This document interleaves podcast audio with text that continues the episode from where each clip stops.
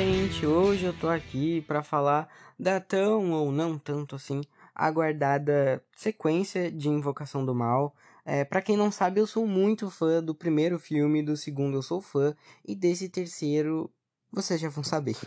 Para quem não me conhece, eu sou o Léo e esse é o Ângulo Plongé, o meu podcast sobre séries, filmes e livros e cultura pop no geral. E eu gosto muito de filmes de terror e suspense, são os principais aqui neste podcast sagrado. É, hoje eu tô aqui para falar de Invocação do Mal 3, A Ordem do Demônio, ou The Devil Made Me Do It. E eu já posso adiantar para vocês que não curti. Eu acho que ele não chega nem aos pés do 2, muito menos do 1, um, porque o 1 um é uma obra-prima. E assim, eu não acho que é um filme horrível, só que comparado aos outros, ele não é nada, sabe? Então vamos lá pro episódio. Invocação do Mal conta a história de um cara que cometeu um crime que ele estava possuído pelo capiroto.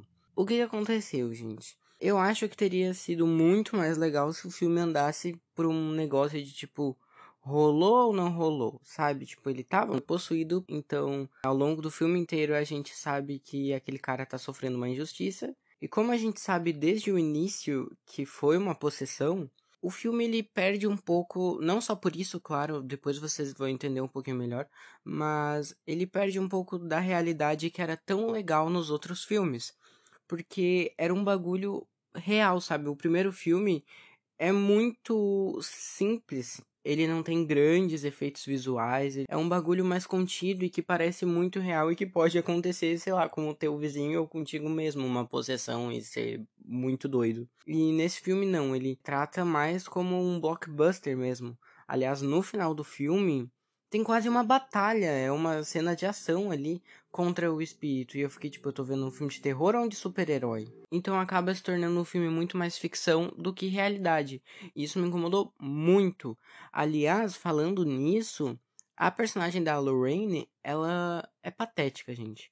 Porque nos outros filmes ela tinha um pressentimento, ela tinha uma sensação.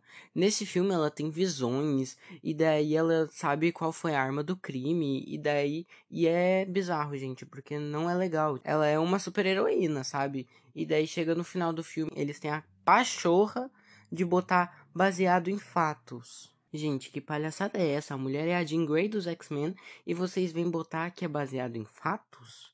Ah, por favor, né? Eu não sou trouxa. Ela vira uma personagem Deus Ex Machina, sabe? Ela toca nas coisas e daí ela tem as revelações. E daí ela vai lá e, tipo, se teletransporta pra cena. Ah, é uma. Não gostei, assim. Achei muito.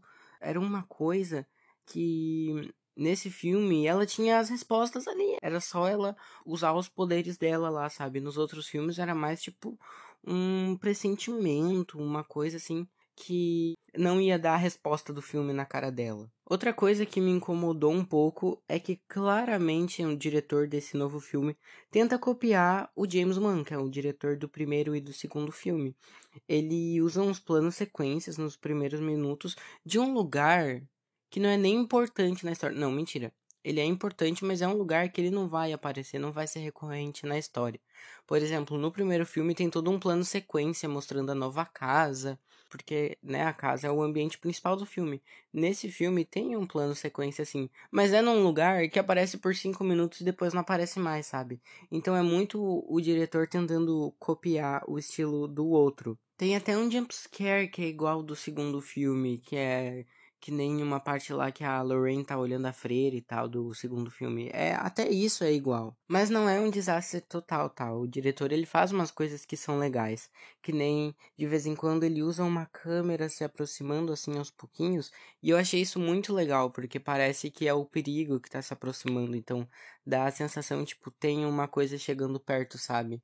Não é terrível o filme, só que eu acho que ele ficou muito, muito inferior aos outros. A cena ali também do Canil é muito boa quando, né, tá quase acontecendo ali os, os crimes, né? Eu achei que ela foi muito bem feita e a trilha sonora contrastando e os momentos que ele escuta e que ele não escuta e que ele tá doidão assim. Então tem coisas muito boas, mas que nem tem uma cena dela vendo a mão. Gente, aquilo lá é coisa de terror barato porque é muito ruim. Ela olha, aí corta aparece a mão. Ela olha de novo, corta e aparece a mão. Aí ela olha, corta de novo, aparece a mão. Gente, é muito mal feito. É muito coisa de terror barato. E isso numa franquia muito grande que teve vários spin-offs. Então, sério, como que chegou nesse nível, sabe? E uma coisa que eu gostei muito é que o diretor faz várias referências a outros filmes de terror clássico, que nem tem uma parte lá que é uma clara referência ao Exorcista e segundos depois tem uma referência ao Iluminado. Então tem sim seus acertos, mas os erros ficaram bem mais visíveis. E a história eu não gostei muito, eu não senti é, empatia pelos personagens, eu não tava muito me importando com eles.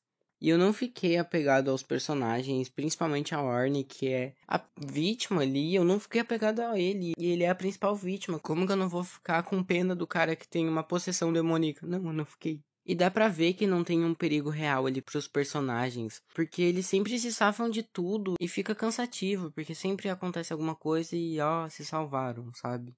Eu fiquei muito triste porque eu sou muito fã da franquia e ficou parecendo só mais um filme de terror genérico. Ele é muito distante do nível dos outros, que são filmes que dá vontade de ver de novo, de tão bons que eles são. E pra pessoa ter vontade de ver um filme de terror de novo, é porque ele realmente é muito bom. E esse eu não tenho vontade nem de pensar nele porque eu achei bem, bem mal feito. Bom, eu tô falando tudo isso, mas parece que eu odiei o filme. Eu não odiei. Eu só achei comum, sabe? Não é um filme que tem nada demais, só que eu quis vir falar aqui porque eu sou muito fã da franquia, tá? Então, se tu quiser assistir, vai lá, porque não é horrível, tá? Não é o pior filme do mundo, mas também tá bem longe de ser o melhor. Esse foi o episódio de hoje e até o próximo episódio.